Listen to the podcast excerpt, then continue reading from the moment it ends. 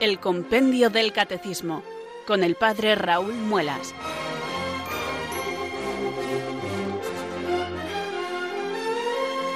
Muy buenas tardes, queridos oyentes de Radio María. Son las 4, las 3 en Canarias. Aquí comienza una nueva edición del programa El Compendio del Catecismo de la Iglesia Católica. Reciban desde Talavera de la Reina un saludo muy cordial del Padre Raúl Muelas, que un día más les habla desde estos micrófonos de Radio María, la radio de la Virgen, la fuerza de la esperanza. Sed todos bienvenidos.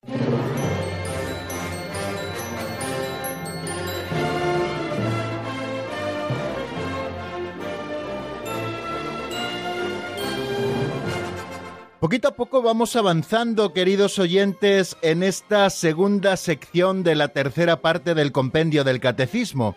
Recuerdan todos, así lo hemos indicado ya en muchos momentos de nuestro programa, que el compendio del catecismo tiene cuatro partes. Esto pueden encontrarlo perfectamente en el índice general. Una primera parte que se titula La profesión de fe, que tiene dos secciones. La primera sección titulada Creo, creemos, la segunda sección la profesión de la fe cristiana, donde desarrollamos el credo de los apóstoles con sus doce artículos. Una segunda parte que es la celebración del misterio cristiano, que también tiene dos secciones. La primera sección titulada La economía sacramental, con principios generales sobre la Sagrada Liturgia, y luego una segunda sección en la que estudiamos los siete sacramentos de la Iglesia y también otras celebraciones litúrgicas. Luego tenemos una tercera parte que es la vida en Cristo. Esta tercera parte nos habla especialmente de moral. Tiene también dos secciones. La primera sección titulada La vocación del hombre, la vida en el espíritu, donde se nos habla de temas de moral fundamental, también de temas de moral social y también de temas de la ley y de la gracia. Y luego una sección segunda que se titula Los diez mandamientos, que es justamente donde nos encontramos con dos capítulos. Un primer capítulo donde se nos habla de los mandamientos de la primera tabla de la ley, el primero, el segundo y el tercero, que nos hablan directamente de Dios, y luego una segunda tabla, un segundo capítulo, donde se nos habla de los siete restantes sacramentos. El cuarto honrarás padre y madre, el quinto no matarás, el sexto no cometerás actos impuros, el séptimo no robarás, el octavo no darás falso testimonio ni mentirás, el noveno mandamiento no consentirás pensamientos ni deseos impuros. Y el décimo no codiciarás los bienes ajenos. Bueno, pues nosotros nos encontramos estudiando el capítulo primero ya bastante avanzado, porque estudiamos ya el primer mandamiento, yo soy el Señor tu Dios, amarás a Dios sobre todas las cosas, y también el segundo mandamiento, no tomarás el nombre de Dios en vano, y ayer comenzábamos a estudiar el tercer mandamiento, santificarás las fiestas. Bueno, pues nos encontramos aquí y luego tendremos una cuarta parte también del compendio del catecismo por completar un poco este repaso, queridos amigos, que estamos haciendo al índice general, que se titula La oración cristiana también con dos secciones. La primera sección, la oración en la vida cristiana, donde se nos habla de la revelación de la oración, de la tradición de la oración en la iglesia y de la vida de oración, y una segunda parte donde se explica la oración que Jesús nos enseñó, que es el Padre Nuestro, que es síntesis de todo el Evangelio y donde después de estudiar la invocación a Dios Padre como nuestro que está en el cielo, estudiamos las siete peticiones que aparecen en el Padre Nuestro. Bueno, pues vamos a volver, queridos amigos, a donde nos encontramos, que es en la parte tercera, en la sección segunda, en este capítulo primero. Vamos hoy a repasar lo que es el perjurio, que pertenece al segundo mandamiento de la ley de Dios, no tomarás el nombre de Dios en vano, y también vamos a repasar por qué Dios ha bendecido el día del sábado y lo ha declarado sagrado, y seguiremos avanzando en cómo se comporta Jesús en relación con el sábado y por qué motivo para los cristianos el sábado ha sido sustituido por el domingo. Bueno, pues en estos menesteres estamos y es lo que tenemos por delante antes de afrontar el estudio del compendio y de sus números y por tanto de la doctrina católica que en ellos se contiene, vamos amigos a elevar nuestra plegaria al Espíritu Santo. Necesitamos que Él nos asista para poder cumplir con nuestro cometido. Por eso yo les invito a que oremos así. Ven Espíritu Santo, llena los corazones de tus fieles y enciende en ellos el fuego de tu amor. Envía Señor tu Espíritu que renueve la faz de la tierra Oh Dios, que llenaste los corazones de tus fieles con la luz del Espíritu Santo, concédenos que guiados por el mismo Espíritu, sintamos con rectitud y gocemos siempre de tu consuelo. por Jesucristo nuestro Señor. Amén.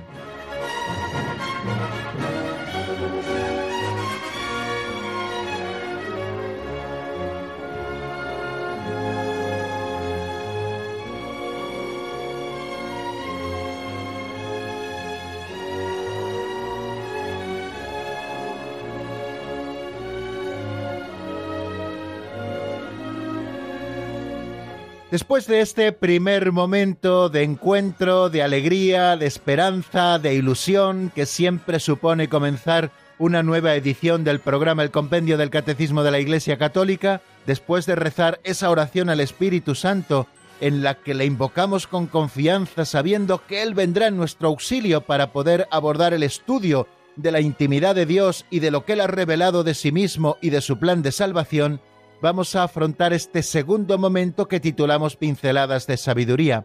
¿Por qué se llama así esta sección del programa?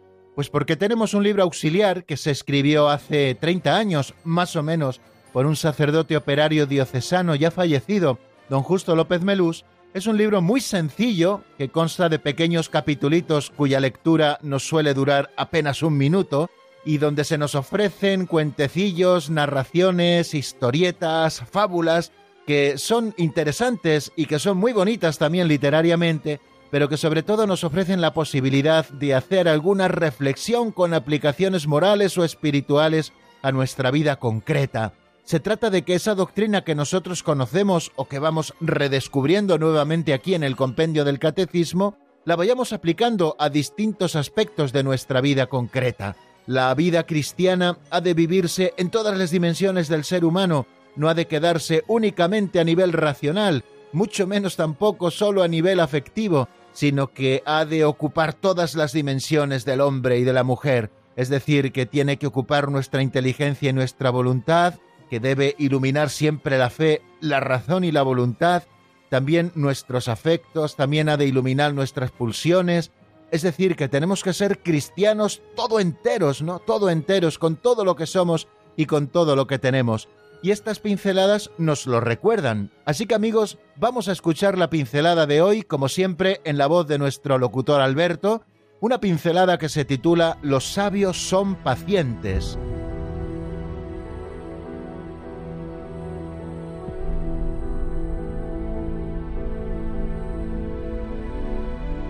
Los sabios son pacientes. Hay personas plañideras, jeremiacas, lastimeras, quejumbrosas, quejicas. Son daltónicas, pues todo lo que ven es de un color, y este es siempre negro. Se quejan siempre de todo y de todos, siempre con los nervios a flor de piel. Es difícil aguantarlas. Manolo era un seminarista del Colegio Español de Roma. Tenía mal genio, era un impaciente. Un día Pascuale le dijo si tú que vas para cura no tienes paciencia, entonces yo. En cambio, hay casos de una paciencia inalterable, como aquel sabio, al que jamás le vio nadie airarse por nada. Algunos amigos pidieron a su sirvienta que probara su paciencia, ponerle el arroz quemado, echar mucha sal, verter el vino en los manteles. El sabio quedaba imperturbable. Entonces decidió no hacerle la cama. El sabio tan tranquilo. La sirvienta se compadeció y volvió a hacerle la cama. Y el sabio le dijo ¿Por qué ha vuelto a hacerme la cama? Ya me había acostumbrado y dormía mejor que antes.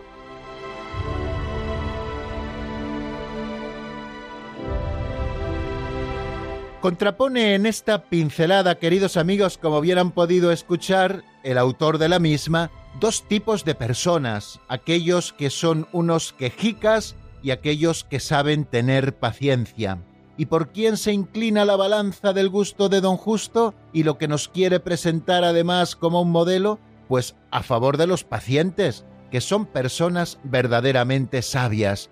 La sabiduría de la cruz, decía San Rafael Arnaiz Barón, monje joven santo trapense, que murió en la trapa de venta de baños allá por el final de los años 30, nos decía que la ciencia de la cruz consiste en saber esperar. Y el saber esperar tiene mucho que ver con la paciencia. La verdadera sabiduría de la cruz, queridos amigos, se adquiere con la espera, se adquiere con la paciencia. Y don Justo, como les digo, en esta pincelada contrapone dos tipos de personas. Las personas plañideras son esas personas que van llorando siempre de sí mismos, son los llorones, los llorones, ¿no? Aquellas personas que siempre están llorando por todo. Y todos conocemos personas de este tipo, incluso quizá muchas veces, aunque nos cueste reconocerlo, podamos ver en nosotros estas actitudes plañideras, que somos unos llorones, que estamos llorando por todo o las personas jeremíacas. Ya saben que Jeremías fue un profeta de lamentaciones y siempre se estaba lamentando porque era lo que en su momento tenía que hacer, él como mandato de Dios para llamar la atención de su pueblo y transmitir así la palabra de Dios, profeta de lamentaciones. Bueno, pues hay también muchas personas que siempre se están lamentando por todo, o las personas lastimeras que les gusta irse lamiendo las heridas por todos los sitios y de todo se van lastimando y de todo pues van poniendo dificultades, o las personas quejumbrosas o las personas quejicas. Bueno, yo creo que es interesante que digamos todas estas palabras que podríamos interpretar como sinónimos, pero que en realidad cada una de ellas aplica su propio matiz. Eh, los plañideros, los jeremíacos, los lastimeros, los quejumbrosos, los quejicas. Bueno, en definitiva, lo entendamos como sinónimos o lo entendamos también con los matices propios que aporta cada una de estas palabras, creo que sabemos a quién nos estamos refiriendo. A esas personas que resultan daltónicas pues todo lo ven de un solo color y este color es el negro. Son personas que todo lo ven de color oscuro, que en ningún momento ven la luz del sol, que se quejan siempre, que se quejan de todo y que se quejan por todo y que se quejan de todos. Y siempre están con los nervios a flor de piel y siempre es difícil aguantarlas, ¿no? Y nos pone don Justo el ejemplo de un seminarista del Colegio Español de Roma, seguramente de su tiempo, porque don Justo estudió en aquel Colegio Español de Roma que regentan los operarios diocesanos del Corazón de Jesús asociación a la que pertenecía también don Justo López Melús. Nos habla de aquel seminarista del Colegio Español de su tiempo que era un muchacho malhumorado, de mal genio y un impaciente de marca mayor. Y un día Pascuale, que según tengo entendido era el conserje del Colegio Español en aquellos años en que el Colegio Español estaba en el Palacio Altems, allá muy cerca de Piazza Navona, ahora se encuentra en la vía de Torre Rosa, pero entonces se encontraba en el Palacio Altems, bueno, pues Pascuale, que era un señor italiano muy conocido y muy querido por medio clero español que pasó por Roma, pues un día le dijo, si tú que vas para cura no tienes paciencia, entonces yo qué, ¿no? Bueno, pues yo creo que es importante, ¿no? Le hizo notar aquel conserje sabio que el hecho de que estuviera llamada a una vocación especial le hacía también especialmente sensible a adquirir en su vida la virtud de la paciencia porque si un sacerdote que debe ser representación sacramental de Jesucristo en medio del mundo se manifiesta con mal genio y como un impaciente, entonces fíjate, quien no es representación sacramental de Cristo en medio del mundo, ¿a dónde puede llegar, no? Pues entonces, queridos amigos, creo que todos tenemos que aspirar a tener paciencia, a tener buen genio, aunque tengamos un temperamento fuerte, eso no lo impide, la gracia de Dios puede transformarnos y tenemos que tener confianza en eso. Y luego nos pone el ejemplo de aquel sabio que nadie jamás le vio airarse por nada. Era un hombre paciente, casi casi podíamos decir, como dicen en mi pueblo, que era cachazúo, que no había nada que le perturbase. Y los amigos del sabio, que querían verle nervioso e impaciente, le pidieron a la sirvienta que trabajaba en su casa que le hiciera perder la paciencia, que le pusiera el arroz quemado, que le echara mucha sal en la comida, que le vertiera vino en los manteles, pues cosas que al final a los demás nos pueden poner un poco nerviosos, y sin embargo aquel sabio aquello le dejaba imperturbable. Entonces la sirvienta decidió no hacerle la cama por una temporada, y el sabio siguió tan tranquilo. Ya al final la sirvienta se compadeció y volvió a hacerle la cama, y el sabio le dijo ¿Por qué ha vuelto a hacerme la cama? Ya me había acostumbrado y dormía mejor que antes. Qué hombre más paciente verdaderamente y cuánto tenemos que aprender de este sabio. Porque nosotros muchas veces somos como aquel que le pedía al Señor en su oración, Señor, dame paciencia, pero dámela ya. Bueno, pues a veces somos así también nosotros, que le pedimos al Señor la paciencia, pero ya se la estamos pidiendo con impaciencia. Ojalá el Señor nos dé la gracia de que nada de este mundo nos altere, que sólo nos alteremos ante el pecado y que confiemos siempre en la misericordia de Dios.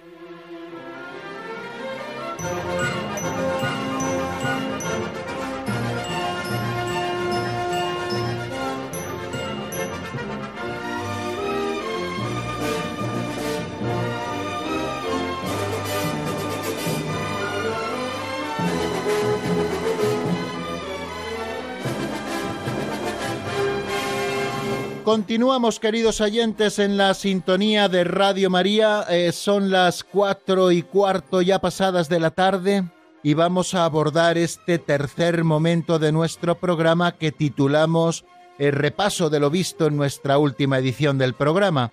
En el último día, en el día de ayer, estuvimos estudiando en el avance de doctrina dos números, el 449 con el que terminábamos el estudio del segundo mandamiento de la ley de Dios, no tomarás el nombre de Dios en vano, y comenzábamos con el 450, el tercer mandamiento, que es santificarás las fiestas, y en el primero nos preguntábamos qué es el perjurio, puesto que el segundo mandamiento, no tomarás el nombre de Dios en vano, nos hablaba de respetar la santidad del nombre de Dios, y qué pecados se oponen a ese respeto debido a la santidad del nombre de Dios, como es el de el abuso de apelar al nombre de Dios para justificar un crimen, o todo uso inconveniente del nombre de Dios como es la blasfemia, o como es la imprecación y la infidelidad a las promesas hechas en nombre de Dios.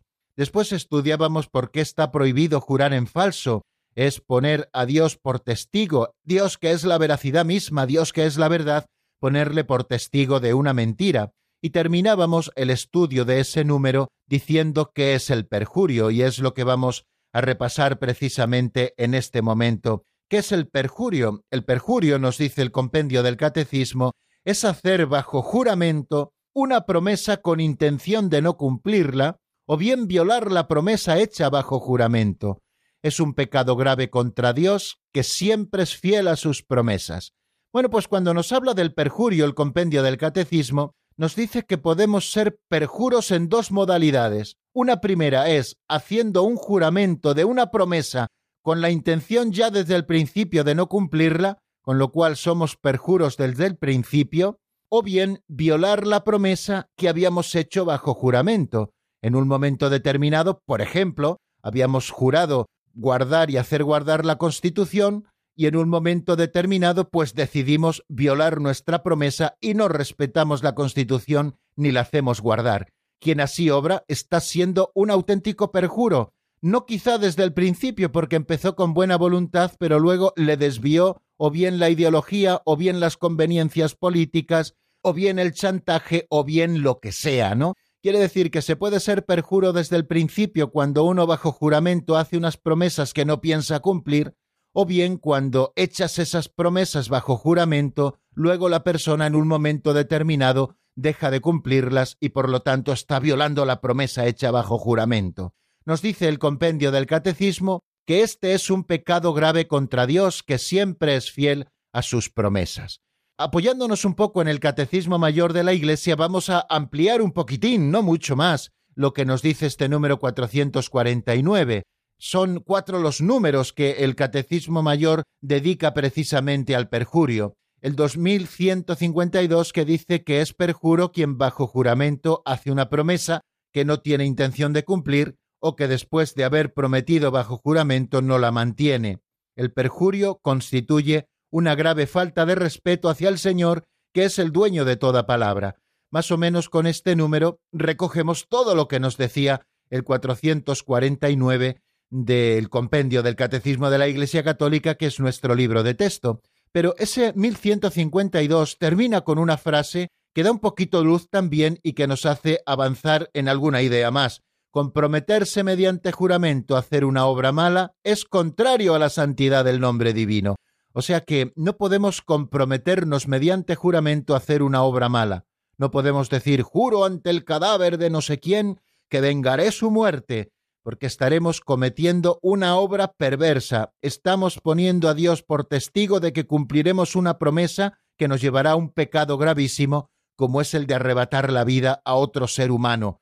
No podemos hacer juramento para una obra mala, porque esto es contrario al nombre divino. Jesús expuso el segundo mandamiento en el Sermón de la Montaña, cuando nos dijo en el capítulo 5, en los versículos 33, 34, nos dice aquello de ¿Habéis oído que se dijo a los antepasados no jurarás en falso o no perjurarás, sino que cumplirás al Señor tus juramentos? Pues yo os digo que no juréis el modo alguno, sea vuestro lenguaje sí, sí, no, no, que lo que pasa de ahí viene del maligno. Jesús nos enseña que todo juramento implica una referencia a Dios y que la presencia de Dios y de su verdad debe ser honrada en toda palabra. La discreción del recurso a Dios al hablar va unida a la atención respetuosa a su presencia, reconocida o menospreciada en cada una de nuestras afirmaciones. Creo que es interesante esto que el Señor nos dice. No juréis ni por lo que está arriba en el cielo ni por lo que está abajo en la tierra. Él nos enseña a que nuestra palabra sea veraz sin necesidad de tener que poner a Dios por testigo. Pero, sin embargo, nosotros encontramos que la Iglesia permite el juramento en algunos momentos concretos, por ejemplo, en ocasiones solemnes en que tenemos que prestar nuestro testimonio ante una autoridad legítima, por ejemplo, ante un juez en el ámbito de un tribunal, bueno, pues nosotros podemos, queridos amigos, prestar nuestro juramento, es decir, poner a Dios por testigo de que aquello que nosotros vamos a hacer es conforme totalmente a la verdad. O también a la hora de comprometerse o de prometer guardar un cargo importante en la Iglesia Católica, un cargo eclesial, o también un cargo civil, podemos poner a Dios por testigo de que cumpliremos nuestras obligaciones, aquellas que nos exige nuestro propio cargo. Y esto lo hace la Iglesia siguiendo a San Pablo, porque encontramos varios momentos en sus cartas, por ejemplo, en la segunda carta a los Corintios, en el capítulo 1, versículo 23, donde dice, Dios me es testigo de que no he ido a veros a Corinto por estas razones, les dice, o en la carta a los Gálatas capítulo 1 versículo 20 también dice Dios me es testigo de, está poniendo a Dios por testigo de que lo que él dice es exactamente la verdad. Y la tradición de la Iglesia ha comprendido las palabras de Jesús en el sentido de que no se oponen al juramento cuando éste se hace, fijaros, con una causa grave y justa, por ejemplo, ante un tribunal, como hemos dicho antes. Así lo dice precisamente el Catecismo Mayor de la Iglesia y el canon 1199 en el párrafo primero recoge estas palabras, el juramento, es decir, la invocación del nombre de Dios como testigo de la verdad, sólo puede prestarse con verdad, con sensatez y con justicia. Cuando nosotros prestamos juramento, es decir, cuando ponemos a Dios por testigo de algo, tenemos que hacerlo de esta manera, con verdad, con sensatez y con justicia. Y todo eso debido a la santidad del nombre divino que exige no recurrir a él por motivos fútiles, por motivos vanos, pequeños, de poca importancia. No podemos rebajar a Dios a nuestras nimiedades humanas, no podemos estar jurando, aunque sean cosas verdaderas, ante cosas tontas no de la vida o ante cosas simples de la vida, y tampoco prestar juramento en circunstancias que pudieran hacerlo interpretar como una aprobación de una autoridad que lo exigiese injustamente, o cuando el juramento es exigido por las autoridades civiles y legítimas, puede ser rehusado y debe serlo cuando es impuesto con fines contrarios a la dignidad de la persona o a la comunión de la Iglesia. Bueno, pues estas cosas dijimos a propósito, queridos amigos, de qué es el perjurio. Y luego dimos el salto al tercer mandamiento que reza así santificarás las fiestas. La primera de las preguntas que se hace el 450 es ¿por qué Dios ha bendecido el día del sábado y lo ha declarado sagrado? Nos encontramos con que de los siete días de las semanas Dios declara sagrado, y así lo vemos en el libro del Éxodo capítulo 20 versículo 11, y en muchos otros lugares de la Escritura, que el sábado es un día declarado sagrado por el Señor. Y nos dice el compendio que Dios ha bendecido el sábado y lo ha declarado sagrado porque en este día se hace memoria del descanso de Dios, el séptimo día de la creación, así como de la liberación de Israel de la esclavitud de Egipto y de la alianza que Dios hizo con su pueblo. En una lectura simple de este número y de la explicación que nos da, vemos que aparecen tres razones por las cuales el sábado es un día sagrado. Primero, porque en él hacemos memoria, descansando nosotros también, del descanso que Dios hizo el séptimo día de la creación. Una vez que hubo concluido el cielo y la tierra y que hubo creado al hombre y a la mujer, el séptimo día Dios descansó y nosotros imitamos a Dios con nuestro descanso. También el día del sábado es un día en el que recordamos la liberación de Israel de la esclavitud de Egipto y también nos acordamos de la alianza que Dios hizo con su pueblo. Esas tres son las razones de la sacralidad del sábado. El sábado es un día sagrado, el día séptimo será día de descanso completo consagrado al Señor. En primer lugar, la Escritura hace a este propósito memoria de la creación. En el Éxodo 20, versículo 11, leemos así, pues en seis días hizo el Señor el cielo y la tierra, el mar y cuanto contienen, y el séptimo descansó, por eso bendijo el Señor el día del sábado y lo hizo sagrado.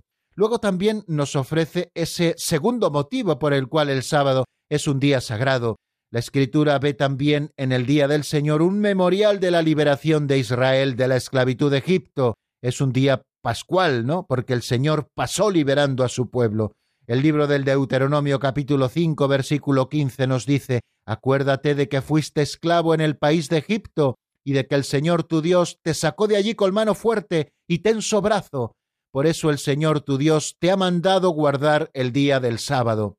Y luego la tercera razón es recordar la alianza, porque el sábado es un signo de la alianza inquebrantable que Dios hace con su pueblo. Dios confió a Israel el sábado para que lo guardara como signo de la alianza inquebrantable. El sábado es para el Señor, santamente reservado a la alabanza de Dios de su obra de creación y de sus acciones salvíficas en favor de Israel. Y fijaros también cómo la acción de Dios es modelo también de la acción humana y lo vemos a propósito del sábado. Si Dios se tomó un respiro el día séptimo, como hemos escuchado en el relato de la creación, pues también el hombre debe descansar y hacer que los demás, sobre todo los pobres, recobren aliento. Este era un precepto garantista no podemos estar siempre trabajando, tenemos derecho al descanso, y un descanso que deben respetar todos, pobres y ricos. El sábado interrumpe los trabajos cotidianos y nos concede un respiro para podernos dedicar a Dios, para santificar el día también con la familia, ¿no? Es un día también, como algunos de los profetas lo presentan, contra las servidumbres del trabajo y contra el culto al dinero que es una idolatría. Bueno, pues esto es también lo que dijimos y lo que nos presenta, queridos amigos, nuestro libro de texto a propósito de ese número 450, santificarás las fiestas, el primero de ellos. Bueno, pues vamos a detenernos, si les parece, un poquito en nuestras explicaciones y lo hacemos con una canción, es un tema en este caso de la otra orilla, titulado Mi Camino, que está sacado del álbum Venga tu paz. Escuchamos esta canción y enseguida estamos nuevamente juntos para seguir avanzando en el estudio de la doctrina.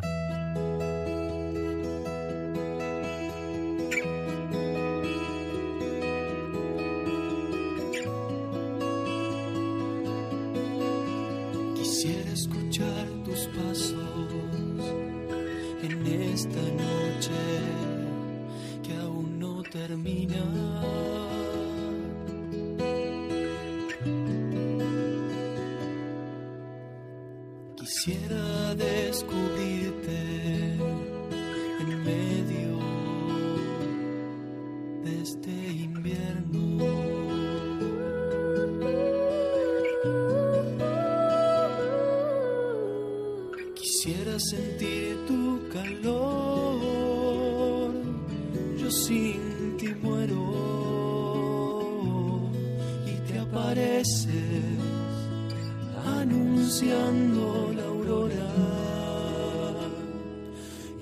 sorprendes una vez más con tu aroma. Y nos regalas tu melodía esperanza que renueva el alma. Quisiera encontrarte oasis en medio de este desierto.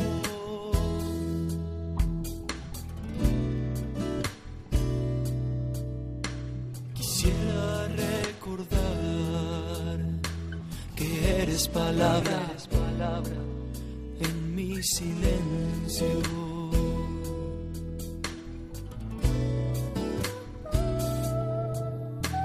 Quisiera oír tu voz, aunque no puedo, y te apareces anunciando la aurora y nos sorprendes una vez más con tu aroma y nos regalas tu melodía de esperanza que renueva el alma. Eres mi luz, eres mi paz, eres mi sol, mi camino,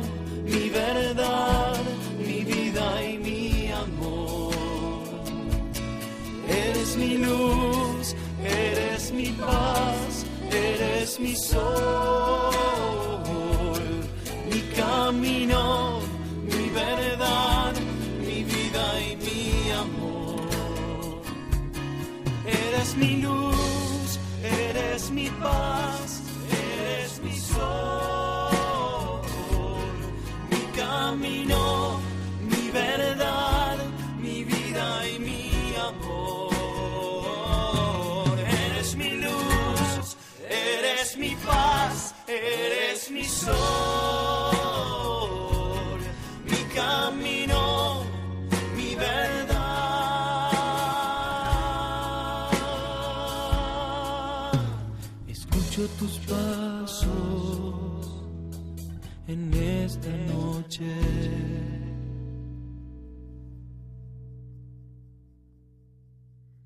Están escuchando el Compendio del Catecismo con el Padre Raúl Muelas.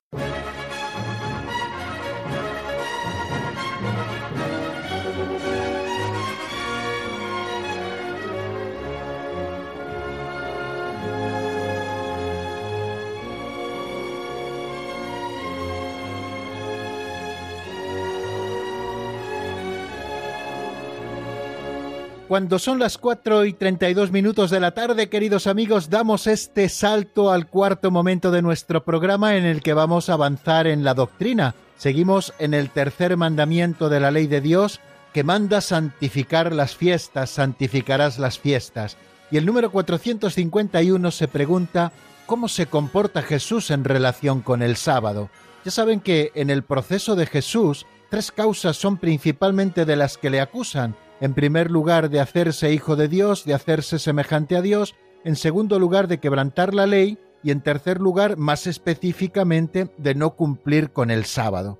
Bueno, pues ¿cómo se comporta verdaderamente Jesús en relación con el sábado? Eso es lo que se pregunta este número 451 del compendio. Vamos a ver qué es lo que nos dice textualmente en la voz de Marta Jara.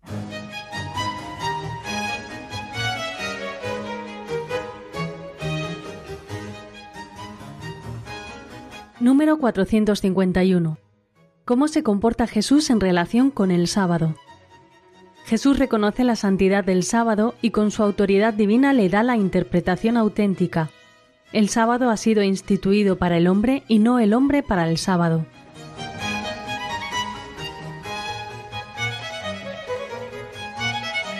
El séptimo día, el día de descanso, era un día consagrado al Señor y Jesús reconoce la santidad del sábado, como muy bien nos dice ese número 451, y con su autoridad divina, leemos textualmente, le da la interpretación auténtica. El sábado ha sido instituido para el hombre y no el hombre para el sábado. Es decir, Dios ha regalado el sábado al hombre para hacerle libre, para recordarle la alianza, para que descanse de los trabajos y no para hacerle esclavo de determinadas circunstancias o casuísticas legales. Y el Señor lo deja muy claro en el capítulo 2, versículo 27 del Evangelio de San Marcos.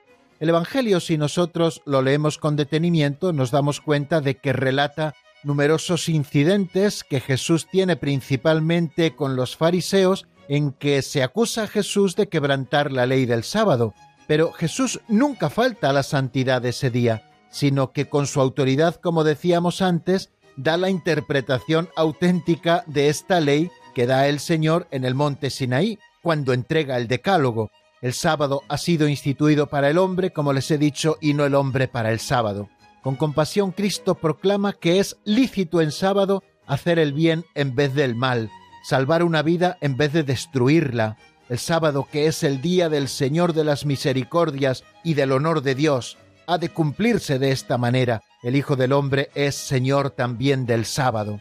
Bueno, yo creo que a propósito de esto, de estas acusaciones que le hacían a Jesús, pues todo viene un poco porque en tiempos del Señor las regulaciones sobre la observancia del sábado habían llegado a unos extremos tan radicales que Jesús tuvo que volver a dar la interpretación auténtica que el sábado tenía. En este tiempo en el que Jesús desarrolla su vida pública, se enumeraban 39 categorías principales de acciones prohibidas en el día del sábado. Sembrar, arar, cosechar, juntar gavillas, trillar, aventar, limpiar, moler, tamizar, amasar, hornear. Cada uno de estos enunciados principales luego se ampliaba detalladamente de tal forma que llegaron a definirse cientos de prohibiciones que un judío verdaderamente piadoso y celoso de la ley jamás debía violar. Por ejemplo, la prohibición concerniente a hacer nudos, que era algo tan general que fue necesario entrar a definir qué clase de nudos podían hacerse y cuáles no, hasta que se llegó a la conclusión de que podrían hacerse los nudos que se deshicieran con una sola mano. Y es que la definición de trabajo que tenían las autoridades religiosas, principalmente los fariseos, era completamente diferente de la definición normal. Por ejemplo, arar estaba en la categoría de trabajos prohibidos, y pocos podrían negar que, en efecto, arar es un trabajo que exige energía y esfuerzo pero de acuerdo con el punto de vista rabínico en el primer siglo, el simple hecho de escupir en tierra se constituía en una forma de arar, ya que según la perspectiva de los rabinos, el escupitajo causaba una alteración del suelo, por lo tanto estaba prohibido. Las mujeres no podían mirarse en el espejo el sábado, ya que de hacerlo podrían encontrarse con una cana y al quitársela estarían haciendo un trabajo que estaba prohibido en sábado, o usar zapatos fabricados con clavos era prohibido debido a que el peso de los clavos haría que se llevara una carga innecesaria, y aun el simple hecho de caminar sobre la hierba no estaba permitido porque al pisar la hierba ésta se maltrataba y rompía, lo que constituía una forma de trillar que también estaba prohibido. Fijaros cuántas cosas nimias habían inventado en torno al sábado que hacían que el hombre estuviera esclavizado verdaderamente en el sábado y el Señor viene a decirnos que el sábado está hecho para el hombre y no el hombre para el sábado. Por eso vemos que, por ejemplo, en sábado Jesús predica. Cuando fue a Nazaret, donde se había criado, lo leemos en el Evangelio de San Lucas en el capítulo cuarto, fue a Nazaret y el sábado entró en la sinagoga como era su costumbre y se levantó a leer, le entregaron el rollo, leyó aquel pasaje del profeta Isaías y luego les dijo, hoy se cumple esta escritura que acabáis de oír.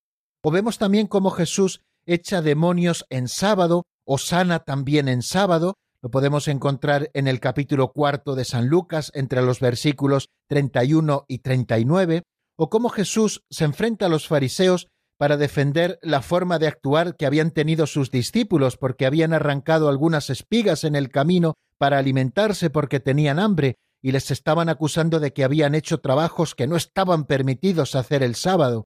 Y Jesús da a entender que la ley del sábado permite siempre la misericordia, y él lo ejerce a través de las curaciones, por ejemplo en el capítulo 12 de San Mateo, en el capítulo 3 de San Marcos, en el capítulo 6 de San Lucas, curaciones que el Señor realiza en sábado.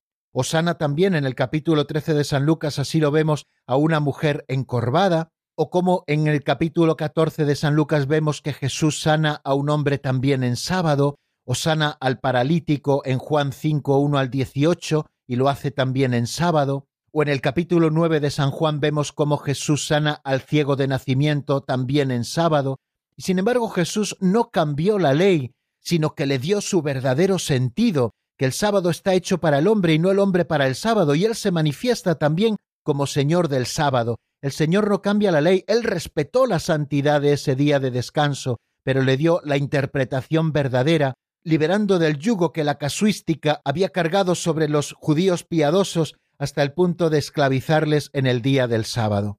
De todo esto podemos concluir, queridos amigos, que Jesús siempre respeta el sábado pero no todas esas interpretaciones rigoristas que sobre el sábado se habían hecho por parte de muchos rabinos, especialmente fariseos, que le habían hecho prácticamente insoportable. El Señor da esa interpretación auténtica de que el sábado ha sido instituido para el hombre y no el hombre para el sábado. Bueno, dejamos aquí, queridos amigos, lo referente a cómo se comporta Jesús en relación con el sábado y damos paso al siguiente número, que es el 452, que se pregunta por qué motivo para los cristianos el sábado ha sido sustituido por el domingo. Vamos a ver qué es lo que nos dice el compendio a este propósito en la voz de Marta Jara.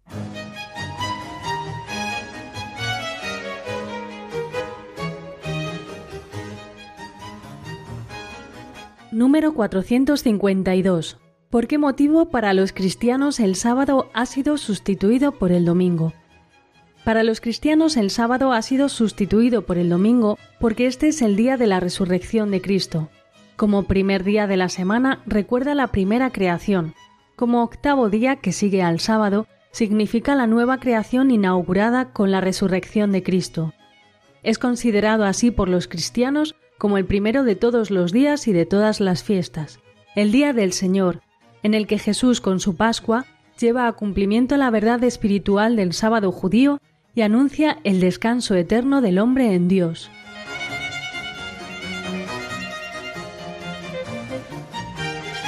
Bien, acabamos de escuchar la explicación que el compendio hace a esa pregunta 452. Para los cristianos, el sábado ha sido sustituido por el domingo porque el domingo es el día de la resurrección de Cristo. Jesucristo resucitó de entre los muertos el primer día de la semana, como leemos en los Evangelios y en cuanto es el primer día, el día de la resurrección de Cristo, está recordando la primera creación. Como primer día de la semana, lo hemos escuchado, recuerda la primera creación. Y como octavo día, que sigue al sábado, significa la nueva creación inaugurada con la resurrección de Cristo. Es considerado así por los cristianos como el primero de todos los días y de todas las fiestas. Es el día del Señor, en el que Jesús con su Pascua, así nos lo dice el compendio, lleva a cumplimiento la verdad espiritual del sábado judío y anuncia el descanso eterno del hombre en Dios. El domingo se distingue expresamente del sábado, al que sucede cronológicamente cada semana y cuya prescripción litúrgica reemplaza para los cristianos.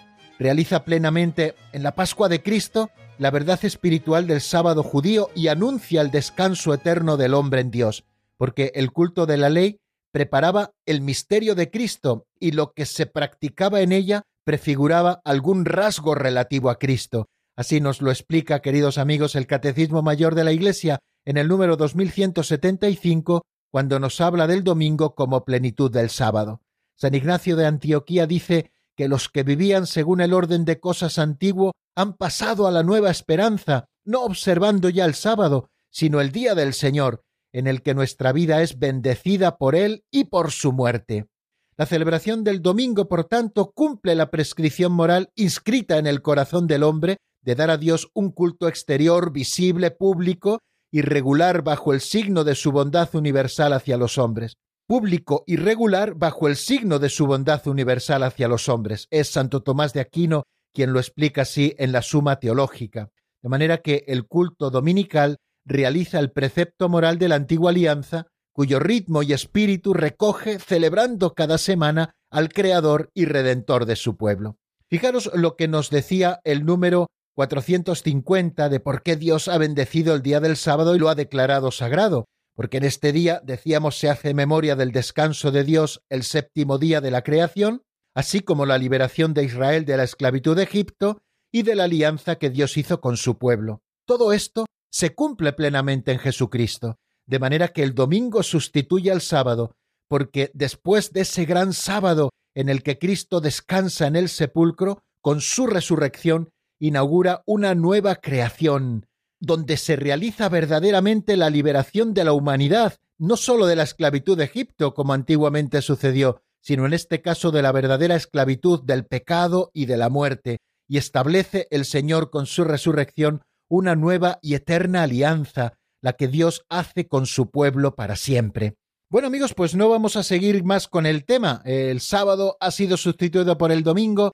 porque este es el día de la resurrección de Cristo. Es el primer día de la semana que recuerda la primera creación, pero también es el octavo día que sigue al sábado y que significa la nueva creación inaugurada con la resurrección de Cristo. Es el día del Señor, el dies domini, el día del Señor, ¿no? El domingo, de ahí viene su nombre, no día del Señor.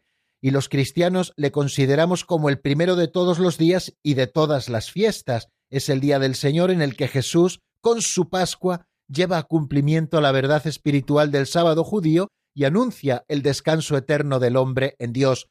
Cuando el Señor nos llame a su presencia y celebremos ese gran domingo, ese domingo perpetuo donde descansaremos para siempre en la presencia de Dios, contemplando gozosamente su rostro y donde se cumplirá la vocación excelsa a la que hemos sido llamados, que es la bienaventuranza eterna.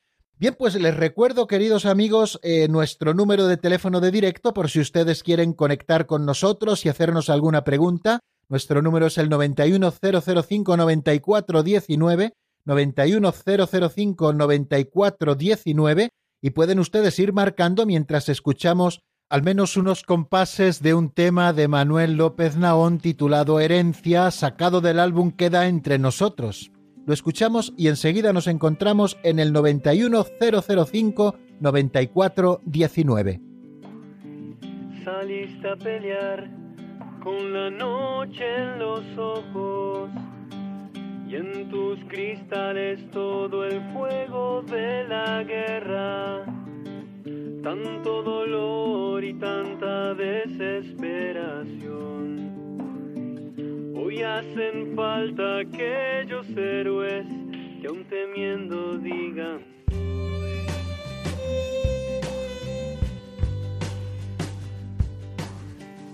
Mirando el horizonte vuelves al santuario y puedes abrazar allí a tus hermanos. En la distancia el Padre bendice tu valor. Nunca estás solo, congregante. María vive en tu corazón.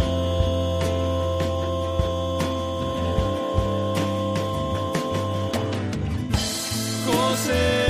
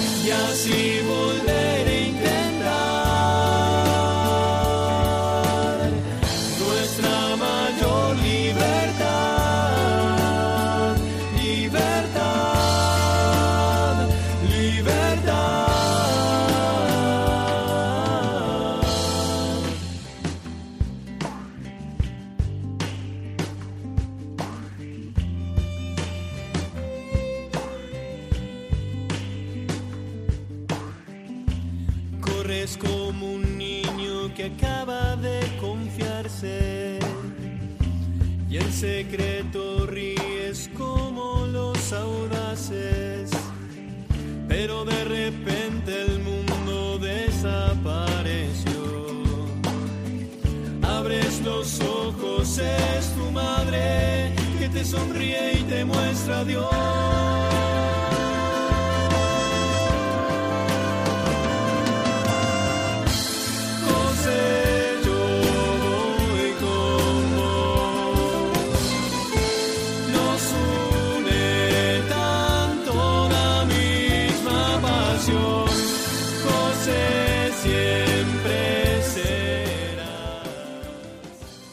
Están escuchando el Compendio del Catecismo con el Padre Raúl Muelas.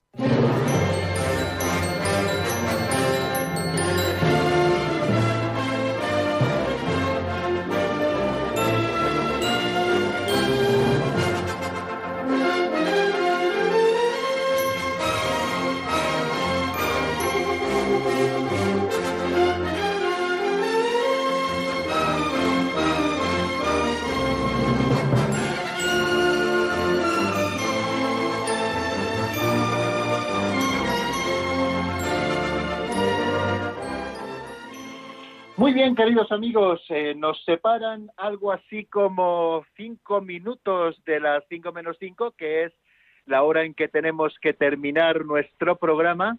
Y aquí estamos en este último momento que dedicamos a las llamadas de nuestros oyentes. Si tienen alguna duda o si quieren compartir con nosotros alguna experiencia o algún testimonio a propósito de lo que nosotros estamos diciendo. Hay un número de teléfono para ello que es el 910059419. 910059419. Este es nuestro teléfono de directo, el de Radio María, el que tienen que tener ustedes apuntado siempre, siempre bien cerquita de ustedes, porque es el que utilizamos en todos los programas donde se abren eh, los teléfonos para que ustedes puedan intervenir. Bueno, pues estamos aquí ya eh, de lleno con el tercer mandamiento de la ley de Dios que nos habla de santificarás las fiestas. Hemos estado hablando del sábado como el día consagrado por Dios al descanso. Eh, en seis días el Señor realizó la obra de la creación y el séptimo día descansó. Y como muy bien nos ha dicho el número 450, el sábado fue declarado por el Señor, así aparece en el libro del Éxodo capítulo 20, versículo 11, como un día sagrado, día declarado sagrado. Y porque en ese día hacemos memoria del descanso de Dios eh, el séptimo día y nosotros también, eh, imitando a Dios, tenemos que descansar eh, porque también se conmemoraba en ese día de sábado la liberación de Israel de la esclavitud de Egipto, la gran acción de Dios en favor de su pueblo, que anuncia esa otra que vendría y que cumpliría plenamente todas las promesas en Jesucristo, que fue en primer lugar la liberación de Israel de la esclavitud de Egipto y luego la liberación plena que el Señor nos trajo de la esclavitud, de la muerte y del pecado. Y por último, ese día también se recordaba la alianza que Dios hizo con su pueblo. El Señor que quiso estar vinculado siempre a su pueblo y que ya anunció esa alianza en el Sinaí, diciendo yo seré vuestro Dios, vosotros seréis mi pueblo, una alianza que se cumple plenamente en Jesucristo, con la llegada de Jesucristo y también con la efusión del Espíritu Santo. Pues, queridos amigos, eh, hemos visto cómo Jesús también trata eh, o se comporta en relación con el sábado. A él le acusaban, hemos dicho antes que hubo tres razones que le llevaron a la muerte. Uno es eh, atentar contra el templo, según le acusaban al Señor. la otra es la otra de las razones eh, fue que Jesús no cumplía la ley y nada más lejos de la realidad. Con respecto al sábado, así lo hemos estado viendo hoy, queridos amigos. Eh, y la tercera cosa por la que le llevaron a la muerte fue porque Jesús se hacía hijo de Dios, porque se hacía igual a Dios. ¿Cómo se comportó Jesús con respecto al sábado? Pues eh, se comportó de esta manera, reconociendo siempre la santidad del sábado. Él guardó el sábado pero sí que es verdad que el Señor pugnó contra toda esa maraña de mandamientos que habían ido surgiendo en torno al sábado, que habían hecho de él pues algo verdaderamente insoportable y algo esclavizante.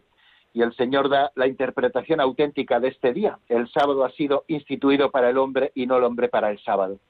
Pero con la resurrección de Jesucristo todo cambia. Los cristianos ya no celebramos el sábado, sino que hemos eh, sustituido esa fiesta que hemos de guardar en honor de Dios por el domingo, porque el domingo es el día en que Jesucristo resucitó de entre los muertos y se convierte, por tanto, en el primer día de la semana, el día que sigue al sábado, y nos está hablando de la nueva creación inaugurada por la resurrección de Cristo. Y es considerado, por lo tanto, así para, para los cristianos, como el primero de todos los días, como la primera de todas las fiestas, como esa Pascua semanal, como el Día del Señor, el Dies Domini, el Dies Domini. Fijaros lo que nos decía eh, hace muchísimos siglos, al comienzo de la historia de la Iglesia, San Justino en su apología. Nos reunimos todos el día del sol porque es el primer día después del sábado judío, pero también el primer día en que Dios, sacando la materia de las tinieblas, creó el mundo. Ese mismo día Jesucristo, nuestro Salvador, resucitó de entre los muertos. Bueno amigos, pues vamos a ir poniendo fin a esta semana de trabajo eh, con respecto a lo que hemos estado estudiando en el compendio del catecismo. Vamos a descansar un par de días, sábado y domingo. Vamos a celebrar como se merece la fiesta que tenemos por delante, que es una de las más importantes del año, eh, es eh, la fiesta de, del Pentecostés, la Pascua de Pentecostés. Nos entra en este momento una llamada, estamos casi fuera de tiempo, solo podemos dedicarle un minuto. Inmaculada de Cullera, buenas tardes, bienvenida. Hola, buenos días, don Raúl, ¿me oye? Sí, perfectamente, le oigo muy bueno, bien. Eh, en primer lugar, eh, que ayer oí las vísperas por usted desde la Virgen del Pilar de Talavera de la Reina. La Anda, conozco qué bien. porque allí, te- allí tengo una sobrina en la Encarnación, monjita, eh, hija de mi hermana. Y por eso ah, me gusta Talavera y, en fin, eh, además me encanta su programa. Una cosa que le quiero preguntar. Eh, por motivos de que, en fin, están trabajando en el ordenador aquí donde yo estoy, tumbada porque estoy de reposo, en vez de rezar con voz, muevo los labios. ¿Me sirve igual la oración? Eh, claro, claro que sí, claro que sí. Eh, ya sabe que la oración es elevar el alma a Dios. Eh, tenemos que procurar, evidentemente, no hacerla tan cómoda que nos durmamos, pero cuando hay ciertas dificultades eh, para, para pronunciar palabras, por ejemplo, en la oración vocal, pues se puede hacer como oración mental, si lo hacemos con toda la atención de la que seamos capaces, claro que sí. Así que no hay problema porque no pronuncie usted la- las palabras así físicamente hablando, pero sí las vaya pronunciando en su corazón. Bueno, pues tenemos que dejarlo aquí porque se nos acaba el tiempo. Que muchísimas gracias, queridos oyentes, muchísimas gracias, Inmaculada de Cullera, que tanto quiere Talavera y que ayer estuvo rezando las vísperas con nosotros desde la parroquia del Pilar, con servidor de ustedes y con las hermanas maestras Doroteas, hijas de los Sagrados Corazones, que me acompañaron en el rezo de vísperas. Estamos haciendo juntos el confinamiento y por eso pudimos rezar juntos también para compartir con ustedes la oración. La bendición de Dios Todopoderoso, Padre, Hijo y Espíritu Santo, descienda sobre vosotros y permanezca para siempre. Amén. Hasta el lunes que viene, si Dios quiere, amigos.